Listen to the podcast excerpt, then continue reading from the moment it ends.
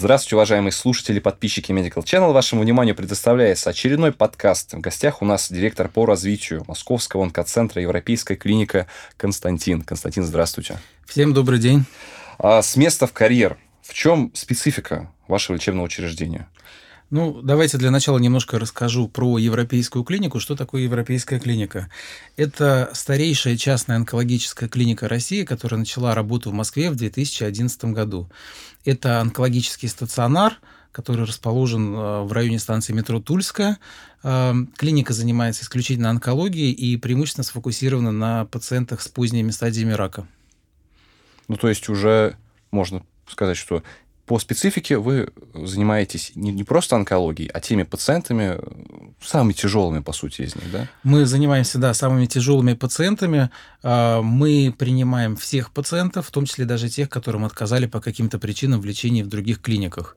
И, как правило, пациенты к нам попадают, которые уже где-то полечились, будь то государственные медицинские центры или какие-то частные клиники в России, за рубежом, из-за рубежа пациенты к нам также поступают. Полечились, это означает, видимо, не просто полечились, а не долечились, получили негативный опыт? А, или неэффективное по разным, лечение? По разным причинам. Если мы говорим про пациентов, которые к нам попадают после лечения за рубежом, то достаточно часто нас э, рекомендуют зарубежные коллеги, например, клиники Германии или Израиля, а, пациентам, которым, например, тяжело или по каким-то иным соображениям они не хотят больше ездить за рубеж, они продолжают проходить лечение в европейской клинике, потому что мы работаем по тем же самым протоколам. А если это пациенты, которые лечились где-то в России, то, как правило, да, либо им не помогли, либо в какой-то момент им сказали, что помочь им больше уже нельзя, их отправляют, по сути, домой доживать, но пациенты готовы продолжать бороться, и поэтому они обращаются в европейскую клинику. Ну да, просто доживать э, не согласны. Надо не согласна. долечиваться да. именно, да? А, касаемо лечения онкопатологии, ну, вроде бы фонд обязательного медицинского страхования позволяет лечиться от онкологич- онкологических патологий. А, что вы можете предложить? Чем отличаетесь? Ну, мы не хотели бы сейчас э, ни в коей мере себя сравнивать э, э, с государственной системой здравоохранения, и, потому и противопоставлять. что да, потому что несмотря на то, что ее часто принято критиковать, на самом деле в последние годы очень многое сделано и именно в контексте онкологии. То есть, если мы говорим вот про временной промежуток с 2011 года, то ну, ситуация с лечением, с диагностикой и лечением онкологических заболеваний и в Москве, и в регионах она стала значительно лучше лучше, в том числе благодаря э, национальному проекту здравоохранения, по которому, например, в этом году больше половины суммы именно на борьбу с онкологией э, направлена. Но если говорить именно о европейской клинике, то это клиника премиального уровня, это клиника не дешевая, но если мы говорим про премиум, это не только а, высокие цены, но это высокое качество лечения, это а, высокий уровень сервиса, и это, по сути, клиника-бутик. Это небольшая клиника, которая а, характеризуется высокой сервисной составляющей и, ну, как бы принципиально иным отношением к пациентам. Угу. Давайте разделим высокое качество лечения и высокий сервис. А что для вас высокое качество лечения? Ну, чуть-чуть, если раскроете, было бы хорошо. И уже потом, что такое высокий сервис в рамках именно лечения онкопатологии? А, если говорить про качество лечения применительно к европейской клинике, то мы говорим о том, что мы отбираем лучших врачей, а, мы э, достаточно много инвестируем э, силы, средств э, в повышение их квалификации, а, в обмен опытом с зарубежными коллегами, различные стажировки. Если говорить про препараты, допустим, которые мы используем, то это только оригинальные препараты и никаких дженериков. Соответственно, это а, препараты последнего поколения с доказанной эффективностью. И если это говорим, допустим, про методы лечения, то мы стараемся а, применять в своей практике все инновации. Например, мы первыми в России, по крайней мере, среди частных клиник стали применять технологию HIPEC. Угу. А, раскройте, что это? Это э, внутрибрюшинная химиотерапия. Угу. А, а в плане хирургии, насколько все вы можете делать? Есть какие-то ограничения у вас именно по манипуляциям? В плане хирургии, да, у нас есть ограничения. Ну, как бы мы э, фокусируемся на том сегменте, с которым мы работаем. Угу. Скоро уже год, как вами безраздельно правит ваш новый гендир. Какие изменения он внес и какой вектор развития он задает? Ну, я бы сказал так, что я тоже как э, член новой команды менеджмента, который пришел э, после уже назначения Хвичи Гурамовича Акубарди э, в качестве генерального директора Европейской клиники, я могу оценивать, э, что мы сделали за этот промежуток. Потому что год а, это, на самом деле, по-моему, не так много. Не совсем Реально год, ли изменить порядка, порядка 10 месяцев, на самом деле, ага. прошло, потому что его назначение было в августе 2018 года. А, за это время мы э, достаточно плотно поработали над э, сервисной составляющей в клинике. Э, мы э, осознали то, что нам нужно предпринимать не, некоторые э, действия, связанные с репутационной составляющей клиники. И мы э, подготовили клинику к дальнейшему развитию и масштабированию бизнеса. Э, в первую очередь благодаря тому, что э, описывали, стандартизировали и оптимизировали большинство процессов не только медицинского блока, но и всех остальных. Стандартизировали, то есть у вас прямо все четко идет по алгоритмам, что зачем следует? Там, где это было возможно сделать, да, мы угу. создали регламенты работы. А что насчет врачебных кадров? Вот вы сказали, что ваши специалисты лучшие, лучшие, прямо очень хорошо подготавливаются. Это означает, что вы их сами воспитываете такими с малых лет или просто хантите э, классных крутых спецов из э, других учреждений? Ну, вы знаете, э, на самом деле и так, и так. Я могу сказать, что уровень лояльности коллектива врачей к европейской клинике, он очень высок. Многие врачи работают в клинике с момента ее основания. А, конечно же, они пришли изначально в клинику, имея в своем багаже опыт работы, а, в том числе в крупных государственных онкологических центрах, таких как а, РОНС и других. Но мы, э, когда отбираем э, специалистов для медицинского блока, мы используем такой подход, что мы смотрим не только на, на то, насколько врач э, хорош как профессионал, мы также смотрим на его коммуникативные навыки. И на самом деле э, там достаточно строгий э, отбор происходит.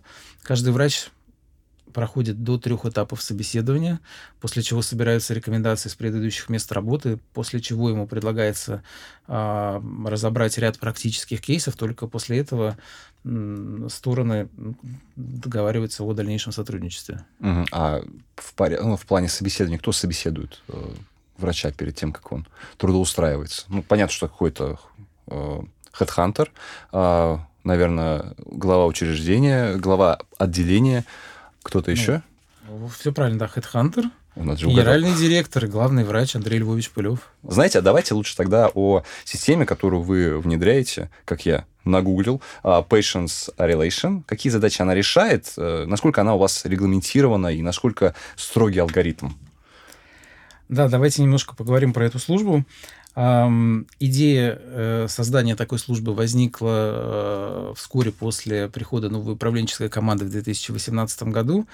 Это по-своему уникальная служба. Мы сейчас не беремся говорить, что она единственная в своем роде, но хочу отметить, что это не, не тот случай, когда мы, допустим, подсмотрели это у какой-то российской или зарубежной клиники и решили внедрить у себя.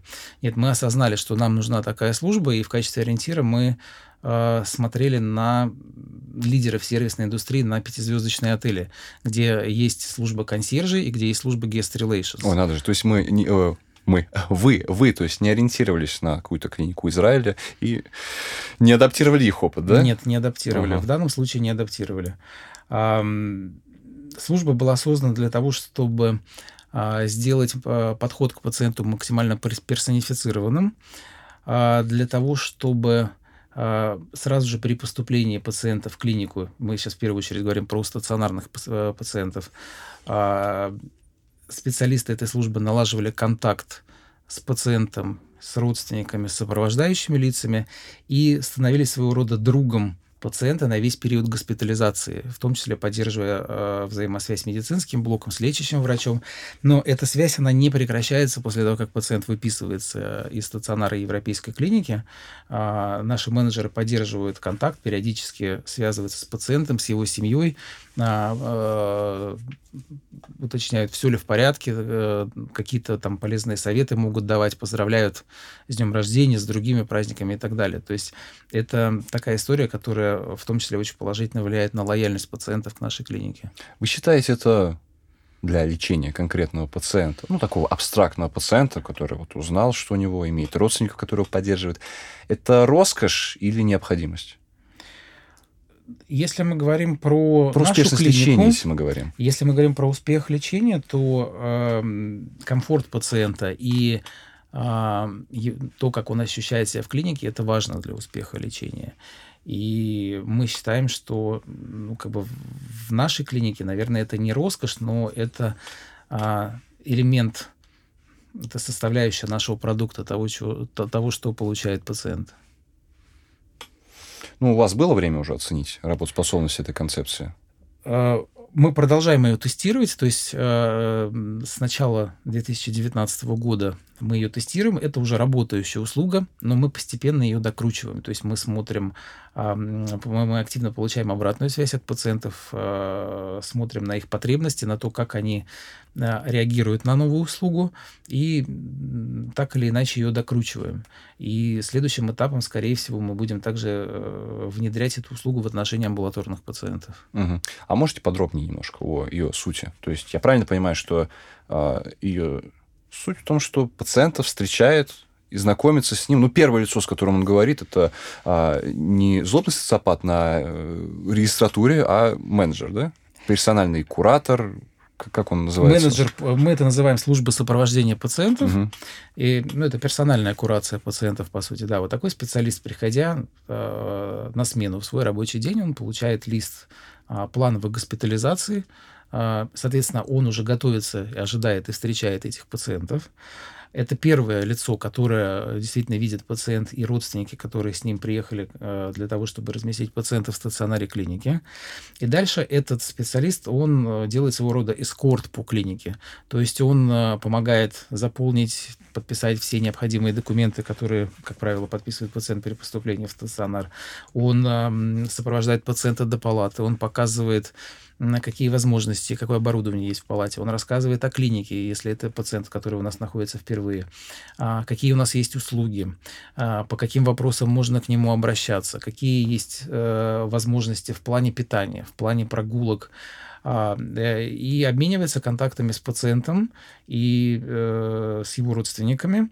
И особенность специалистов этой службы, что даже вне своих рабочих часов они все равно находятся на телефоне, то есть э, они взаимодействуют, по сути, круглосуточно э, с пациентами и их родственниками. А с врачом тоже они знакомят, да? С врачом знакомят, да, то есть они являются вот такой единой точкой входа. И могу сказать, что э, некоторые вещи есть, которые пациент, например, по каким-то причинам может ну, не готов обсуждать с врачом, но он э, обсуждает со своим другом, с персональным куратором. И это очень положительно влияет на коммуникацию э, как внутри клиники, так и на коммуникацию с пациентом. Ну, наверное, на обратную связь тоже влияет, да? Несомненно, потому что именно благодаря этой службе мы э, стали получать гораздо более глубокую аналитику. Если раньше мы э, анкетировали пациентов ну, по какой-то простой анкете, то сейчас они заполняют у нас а, вместе со своим персональным куратором в, в течение госпитализации, в течение всего периода госпитализации э, достаточно такую развернутую анкету по сервис quality, по которой мы оцениваем по ряду параметров соответствия ожиданиям пациента. Это касается и э, отношения врачей, отношения младшего и среднего медицинского персонала, как отработал ресепшн, как отработал контактный центр, а, по питанию, по комфорту в палате. Ну, в общем, по, по всем параметрам, э, по которым пациент может оценить угу. европейскую И уже потом клинику. по этим параметрам, я так полагаю, что кого надо хвалят, кого нет. И оперативно принимаются управленческие решения. Причем я... здесь это касается не угу. только того, что а, там кого-то наказать, а кого-то похвалить, но очень часто мы видим какие-то зоны для улучшения, которые э, ну, пациенты нам в том числе подсказывают, что еще можно сделать угу. в клинике для того, чтобы пациентам было более комфортно. Я просто полагал, что наказание, поощрение это и есть управленческие решения. В том числе. А насчет питания, вы упомянули, что у пациента есть выбор питания, Европейская клиника изначально с 2011 года а, в ее концепцию было заложено то, что а, по возможности мы уходим от ощущения больницы. То есть пациент в Европейской клинике э, должен ощущать себя как в хорошем отеле. чтобы не было ни больничного антуража, ни больничных запахов, ничего такого. И с самого начала в, европейской клинике работает собственный ресторан. Это э, шеф-повары, повара, которые работали в лучших ресторанах Москвы. Поэтому питание в, в европейской клинике очень вкусное разнообразное. Несомненно, оно подбирается пациенту с учетом той диеты, которую ему рекомендует лечащий врач. Но есть всегда возможность выбора, и по возможности мы стараемся удовлетворить пожелания пациентов. Ну да, по-моему, это важно, когда у тебя есть выбор, а ты не, не ешь подобно нашим школьным а, и армейским учреждениям. А у вас а, вот эти вот менеджеры, персональные а, кураторы. Кто эти люди? А, во-первых, насколько третий человек между врачом и пациентом а, делает процесс эргономичнее? И сразу вдогонку, кто, кто они, как они попали в эту сферу? Ну, начнем с того, как попали. А, поскольку а, сама идея все-таки э, таких специалистов, она пришла из гостиничного бизнеса, то э, часть людей мы привлекали именно оттуда. Это люди с опытом работы в ведущих пятизвездочных отелях Москвы. Мы привлекали в том числе внешних консультантов из индустрии гостеприимства. Но у нас есть также люди, которые выросли внутри клиники. То есть, допустим, человек работал администратором на ресепшн. В какой-то момент э, он почувствовал, что он может а, работать именно вот в таком направлении, то есть больше э, времени посвящать именно коммуникации с пациентами и меньше каких-то таких вот технологических процессов. Поэтому у нас есть люди, которые пришли извне, есть люди, которые выросли внутри клиники и с другой позиции попали вот в эту службу. Угу. Ну, просто, по-моему, человек, который не привык а, работать со спецификой медицинских пациентов, тем более, ну, не, не просто же медицинские пациенты, а именно с онкопатологией, мне кажется, у них порог вхождения должен быть э, весьма высокий. Вот этот вот адаптационный период, он, они как даже тоже переживать по-своему. Вы знаете, как показала практика, этот период, он э, меньше месяца занимает, угу. потому что человек, который э, поработал в пятизвездочном отеле э, на позиции или guest relations, или reception, или консьерж, и мы смотрим таких людей с опытом хотя бы три года. А это люди, которых э, учили работать с разными категориями клиентов в том числе сложными, в том числе с пациентами, э, с клиентами с ограниченными возможностями и так далее. Поэтому э, вот сама история, насколько быстро э, человек вливается и проникается спецификой нашей клиники, ну, она занимает 2-3 недели. Неплохо. А насколько он все-таки, этот человек, как вы считаете, нужен? Потому что это же лишняя прослойка между пациентом и врачом. То есть э, то, что говорит врач пациенту, разве не имеет ну, большую, так скажем, ценность? Мы здесь не пытаемся сейчас противопоставлять этого человека врачу.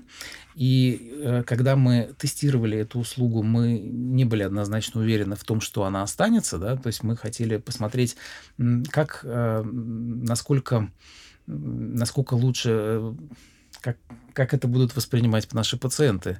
И сейчас мы видим, что э, отзывы пациентов, и их лояльность возросла, в том числе благодаря работе этой службы. Ну, то есть нравится им это, когда не с э, врачом общаешься, а когда вот с таким им другом, это... который из одной друг врача. Им угу. это нравится. Более того, я хочу сказать, что мы за последние месяцы фиксируем э, рост э, количества пациентов, которые обращаются к нам по рекомендации.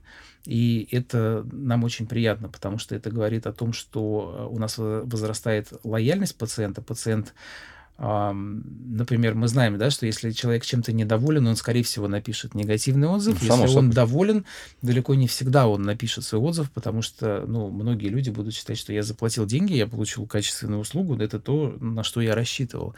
Но если эти люди потом рекомендуют европейскую клинику своему ближнему кругу, то для нас это прямое свидетельство того, что а, все службы клиники отработали должным образом. И в том числе а, приезжают пациенты, которым именно рассказывают о том, что а, в нашей клинике клинике очень а, силен именно вот персональный подход к пациенту, и люди это ценят. Угу. Я изучал некоторые отзывы вашей клиники. Ну, как ни странно, большинство из них э, именно положительные. Я говорю, что странно, потому что ну, редко бывает, что человек, что-то получив, действительно хочет написать что-то хорошее. И в основном э, эти положительные слова были в духе спасибо, что спасли, спасибо, что не отказались, когда отказались все остальные. А, ну, это понятно. А вот насчет негативных отзывов, как вы считаете, откуда они берутся? Чем человек может быть недоволен? А, негативные отзывы бывают у любой организации, у нас в том числе в каком-то объеме они тоже присутствуют. Мы считаем, что в 99% случаев это проблема коммуникации. Это проблема коммуникации, возможно, это где-то наша недоработка, но очень часто бывает, что со стороны пациента логистическая цепочка, она достаточно непростая. То есть у нас есть человек, которого нужно лечить, есть человек, э, который за это лечение платит, и есть третья сторона, которая ищет информацию о том, где э, пациента можно пролечить. И вот в связи с вот этой разветвленностью логистической цепочки иногда бывает так, что э, какая-то информация теряется на пути, и возникает несоответствие ожиданиям. Ну, то есть просто недопонимание, банально. Ну, можно и так сказать. Если описывать так грубо среднего вашего пациента, кто это? Кто этот человек, который вот к вам пришел, если можно такой портрет его обрисовать? Ну, у нас есть пациенты, которые выбирают европейскую клинику по причине ее премиального уровня, то есть те, кто ценит комфорт, ценит качество во всем. И готовы платить. И готовы конечно. за это платить. У нас есть пациенты, которые выбирают европейскую клинику в качестве альтернативы лечению за рубежом. А, пациенты, по которые не могут выехать за рубеж, например, это невыездные категории граждан, или не хотят, ну, по разным причинам, а, по состоянию здоровья, потому что это связано со множеством каких-то там административных сложностей и так далее. А, такие пациенты у нас также бывают. Есть э, категория пациентов, которые попадают в европейскую клинику по той причине, что те услуги, которые они могут получить у нас, они больше нигде не могут получить. Это как раз э, пациенты, которым отказали э, в лечении в, других лечебных учреждениях. Если говорить про возрастной состав, ну, э, все-таки много достаточно пациентов старшего поколения встречается среднего возраста, но иногда бывают и достаточно молодые пациенты, к сожалению. Угу. Насчет этого такого абстрактного словосочетания, тенденции развития. Я так понимаю, что на месте вы не собираетесь стоять, ну, как и, наверное, любые подобные проекты. Всегда надо куда-то развиваться, куда-то расти. Вот вы куда хотите расти? Вширь, так скажем, или вдаль? Э, я имею в виду в концепции э, в, на территории Москвы развиваться, или какие-то регионы тоже рассматриваете? Ну, вы знаете, это замечательный вопрос, потому что как раз сейчас в клинике ведется э, работа именно над концепцией регионального развития, и э, в том числе мы рассматриваем открытие э, второй клиники в Москве. И на сегодняшний момент однозначного решения а, будем выбирать один путь или другой. Однозначного сейчас ответа нет, но вполне возможно, что будем развиваться в обоих направлениях. А потребность есть ну, со стороны регионов в подобном? Несомненно, есть потребность со стороны регионов потому что мы анализировали пациентопоток, э, который приходит в европейскую клинику. У нас, на самом деле, очень широкая география пациентов. У нас есть пациенты из Хабаровска, у нас есть пациенты из Калининграда, у нас есть пациенты из Сибири, из Сургута, из Ростова, Краснодарского края. У нас есть пациенты а, практически из всех стран СНГ а, и даже из дальнего зарубежья. Например, у нас были пациенты из Индонезии. А у нас есть а, пациенты, которые приезжают из Европы, ну, достаточно часто это бывают наши бывшие а, соотечественники. Угу. И, кроме того, мы анализировали поток обращений в наш контактный центр. То есть мы, мы знаем, что достаточно существенная часть пациентов есть, которые готовы обратиться за услугой, но по каким-то причинам не готовы покидать свой регион и ехать в Москву. Поэтому э, спрос в регионах есть, и мы э, на протяжении нескольких месяцев анализировали регионы по совокупности характеристик, по потенциалу региона и насколько запросы региона соответствуют тому, что может предложить европейская клиника. Мы в итоге отобрали шесть регионов, которые для нас потенциально интересны. И я думаю, что в течение ближайшего одного-двух месяцев так или иначе мы примем решение. И у нас есть несколько концепций, как мы готовы развиваться в регионах. А в плане, так скажем, распространения куда-то за онкологию не планируете? на сегодняшний день однозначных, однозначного такого решения нет. А, дело все в том, что ниша, в которой мы работаем, она очень востребованная. И если до какого-то момента мы были монополистами, конечно, сейчас появились э, достаточно сильные игроки и частные, и, и многопрофильные. А, и многопрофильные. Вот. Но если мы говорим о, о том, почему пациенты выбирают именно европейскую клинику, мы э, собираем от них обратную связь, то подавляющее большинство говорит о том, что выбрали европейскую клинику благодаря тому, что это экспертиза и узкая специализация именно на онкологию. Угу. Ну, то есть там не будет людей, которые э, очень хороши, но во всем. Там будут хороши да, вот конкретно да, в этом. Да, люди готовы ехать э, за тысячи километров именно потому, что это специализированная клиника. Угу. Не знаю, насколько вы... Э, можно вас об этом спрашивать. А что насчет нейминга? Вот европейская клиника, почему она европейская? Что в ней европейского? Почему там не американская, не конкретно даже швейцарская? Это все тоже э, что такое ассоциируется у нас с качеством. Но все-таки уверен, что какие-то корни были. Однозначного ответа сейчас не скажу. Э, почему европейская? Потому что ориентировались на лучшие клиники Западной Европы, но почему именно такое название выбрали, это все-таки, наверное... Можно было все-таки по-честному сказать, что еще и израильская тоже немножко, потому что, по-моему, сфера вот именно такой комфортной медицины в в Израиле тоже очень сильная. Да, израильская медицина это тоже сильный бренд, конечно же. Угу. А, насчет э, хотел вас уточнить еще паллиативной помощи. Все-таки третья, четвертая стадия рака – это не только истории успеха, э, героизма хирургов и пациентов, это еще и э, создание комфорта жизни тем, кто, как вы как мы уже говорили, не очень красивое слово, доживает. А что входит а, вот в это понятие, в это определение улучшения качества жизни, когда мы говорим о третьей, четвертой стадиях? Ну, если мы говорим применительно к европейской клинике, то это паллиативная хирургия, это обезболивание, это помощь онкопсихолога, это создание комфортных условий для, для пациентов э, стационара клиники. Но в целом могу сказать, что если в 2011-2012 годах, например, э, с паллиативной помощью в нашей стране все-таки были серьезные проблемы, то за последние годы очень много чего, что сделано в этом направлении делает и государство, делает э, очень много фонд помощи хосписам «Вера», и в Москве, и в регионах мы наблюдаем э, очень позитивную динамику, хотя по оценкам специалистов э, все-таки потребности в паллиативной помощи закрыты процентов на 15-20, наверное, максимум сейчас.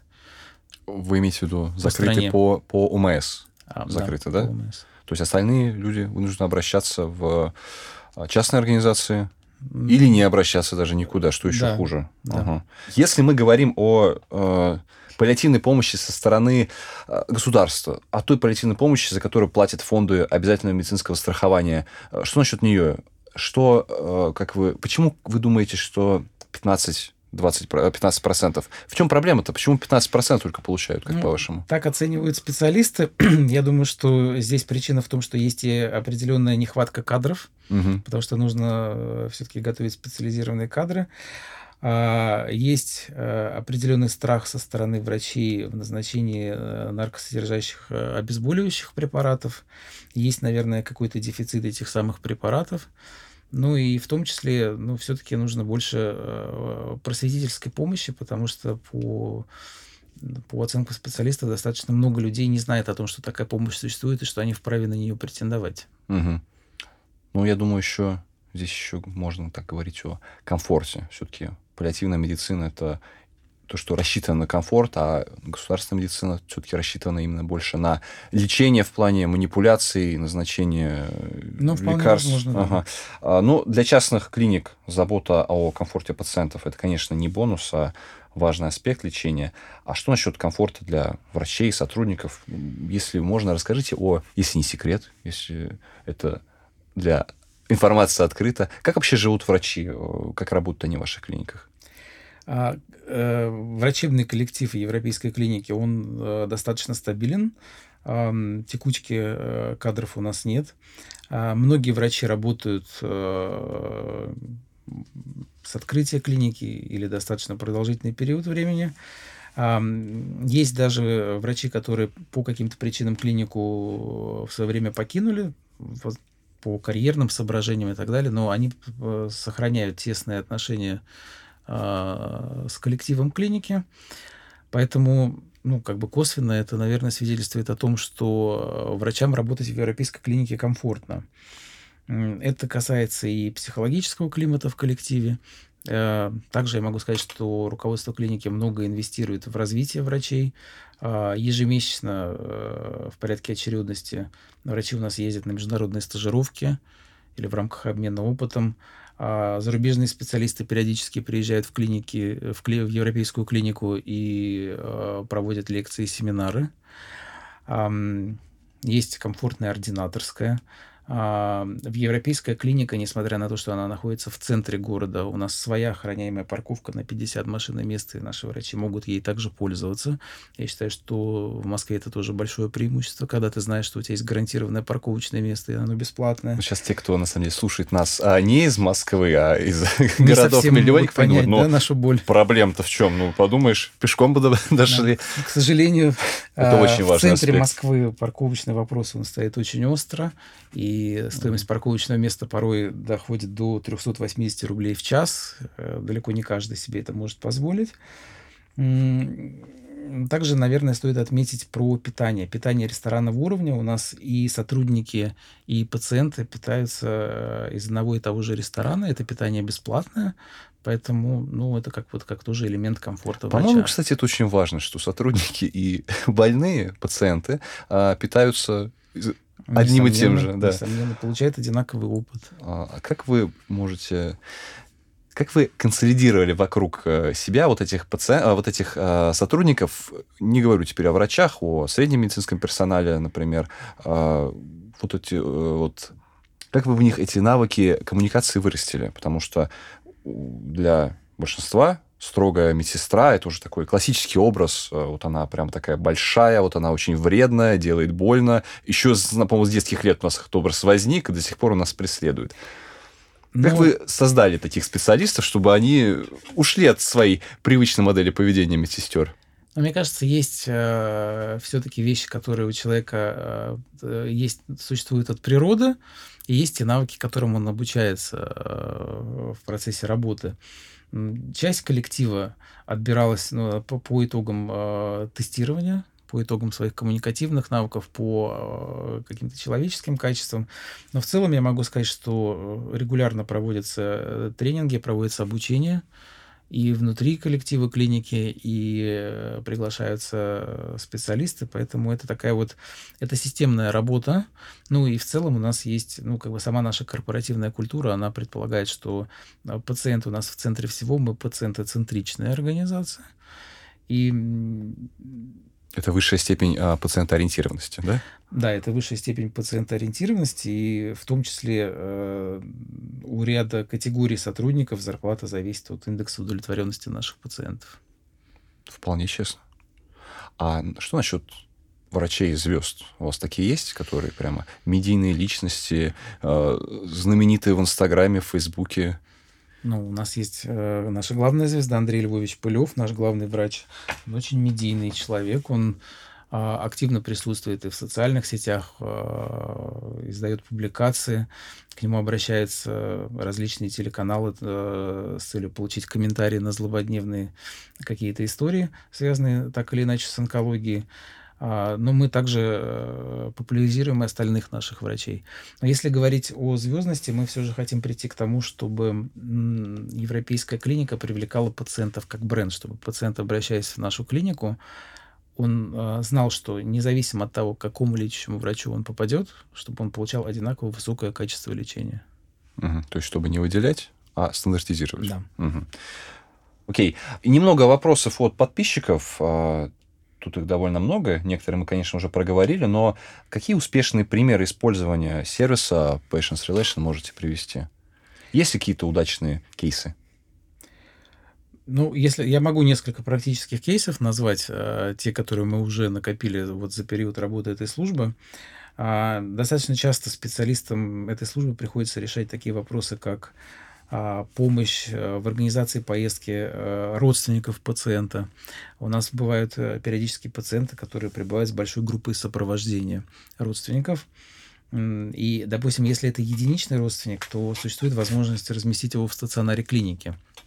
Это то, что мы делаем. Если это какая-то большая группа родственников, мы стараемся помочь им в размещении в отелях, как правило, максимально близко расположенных к клинике. И дружественных, наверное, клинике, да?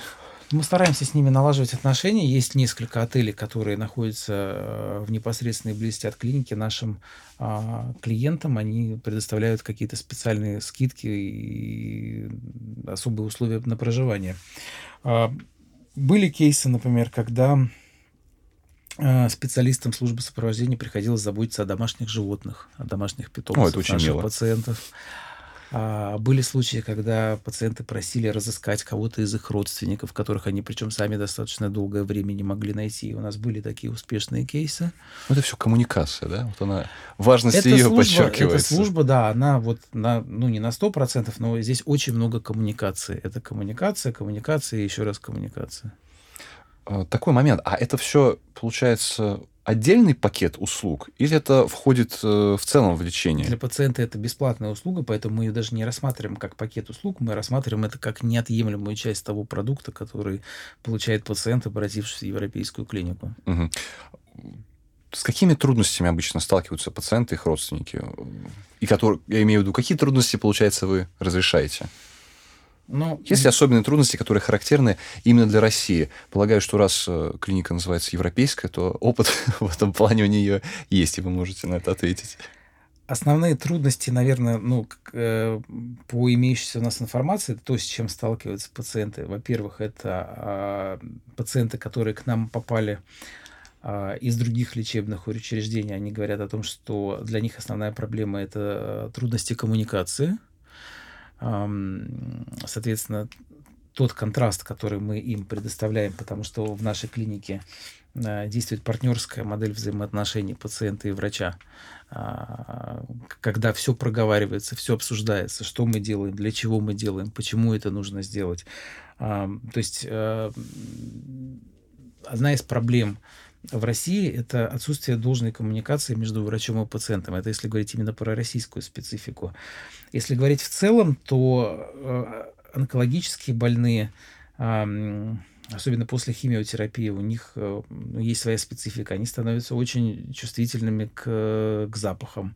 У них меняются вкусовые восприятия, вкусовые пристрастия. Соответственно, мы обучаем и самих пациентов, и их родственников, и сопровождающих лиц, то есть тех, кто вместе с пациентом э, прибывает в клинику, кто поддерживает коммуникацию с нашими менеджерами, как правильно себя вести э, с онкологическим больным после выписки из европейской клиники. То есть какие-то школы пациента, такие же консультации мы оказываем на месте и оказываем дистанционно, и в том числе тестируем услугу по выезду специалистов на дом. А что насчет телемедицины? Она развивается у вас? На телемедицину мы э, внимательно смотрим. Если говорить, э, ну, на сегодняшний момент в европейской клинике можно получить телемедицинские консультации по предварительной договоренности э, с ведущими зарубежными врачами. У нас периодически такие запросы есть. Это врачи Израиля и Германии.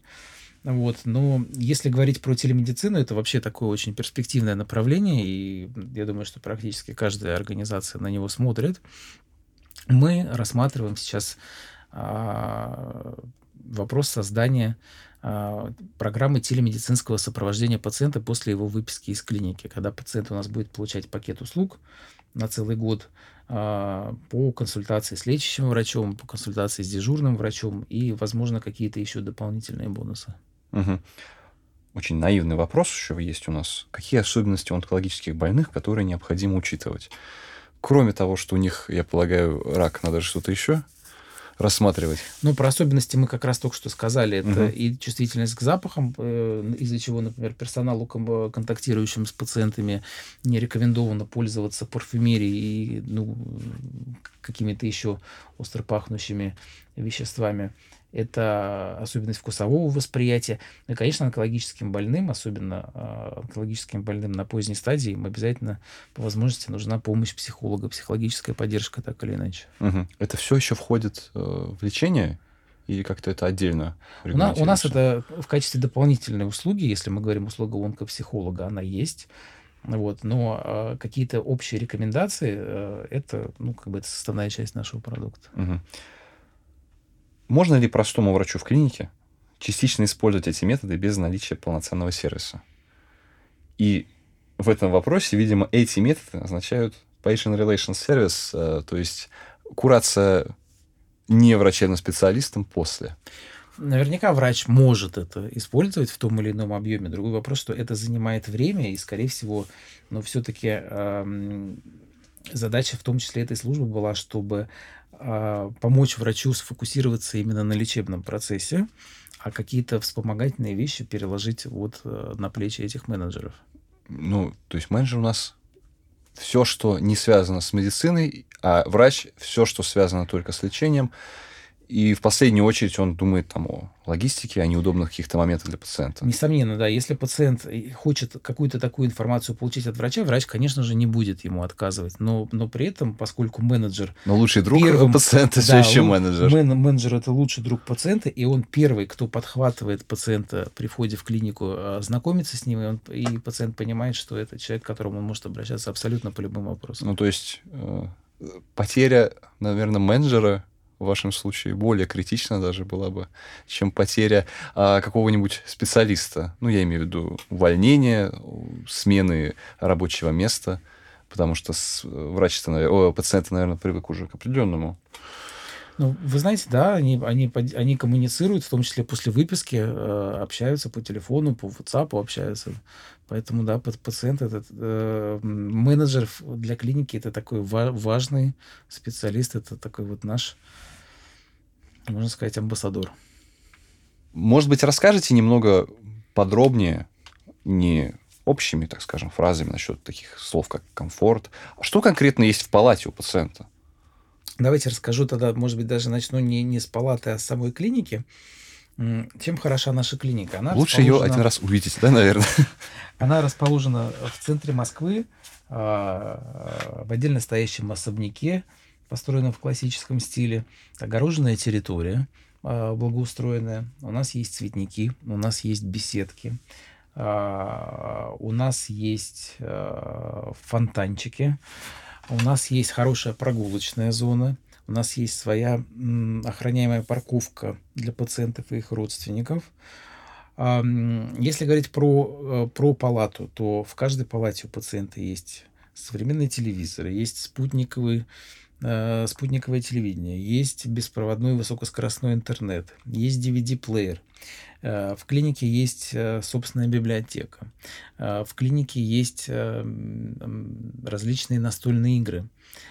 А, поэтому, ну, в общем-то, и сама атмосфера клиники, и интерьеры сделаны так, чтобы ну, максимально отойти от понятия того, от, от ощущения того, что пациент находится в больнице чтобы он немножко забыл и все-таки подумал, что он находится в пятизвездочном отеле. Да. И в том, э, в, в каждой, у нас есть меню подушек, то есть пациент может выбрать ту подушку, которая ему больше нравится. Они различные по жесткости и по наполнению. У нас есть а, замечательные брендированные халаты и тапочки. А, у нас, как в хорошем отеле, есть брендированные предметы личной гигиены. При этом они все гипоаллергенные, с учетом того, что э, наши пациенты, ну, в общем, как бы э, им нужна именно гипоаллергенная косметика. У нас есть собственный ресторан, и есть стандартное меню. По просьбе пациента ресторан может приготовить все, что угодно, если, конечно же, лечащий ну, врач рамках, не возражает. В лечения, конечно наши кондитеры делают замечательный торт пациенту на день рождения. В клинике существует практика а, дарить пациенту подарки при выписке, дарить подарки на день рождения. А, очень часто пациенты просят на память забрать, например, они очень любят наши халаты. Само собой, это же это классика вот. же. Забирать халаты из отеля. Нет, они не забирают, они просят, и мы, конечно же, мы, мы, мы дарим каждый раз угу. пациентам такой новый халат. Вот. Ну вот, наверное, вот такие вот наши отличительные особенности. Угу. Знаете, вы очень, на самом деле, живописно все это рассказали. А, очень не хочу говорить эту фразу, но, наверное, хотелось бы в случае чего в случае э, необходимости оказаться именно в таких условиях, опять же, не говорю сейчас, не, не стараюсь вам же рекламировать вашу же клинику, но э, я понимаю, что для лечения пациента, помимо самого лечения, тем более онкологического, которое очень агрессивное, очень портит и то, и, и, так, и, и то уже испорченное болезнью состояние, очень важен комфорт. И, по-моему, это правильный вектор развития. Это не то, что даже неправильный, скорее необходимый вектор развития. И в далеком-далеком будущем, наверное, когда уже мы все-таки победим этот э, рак как явление, надеюсь, все, все так и будет. Ориентировано не только на лечение, но еще и на комфорт, который является его частью. Несомненно. Ну что ж, спасибо, что в этот солнечный летний день вы согласились провести время в нашей темной, но немного уютной студии. И, как говорил Ремарк, даже в самые тяжелые времена нужно немного думать о комфорте. Спасибо, что пришли. Вам большое спасибо. Всего доброго.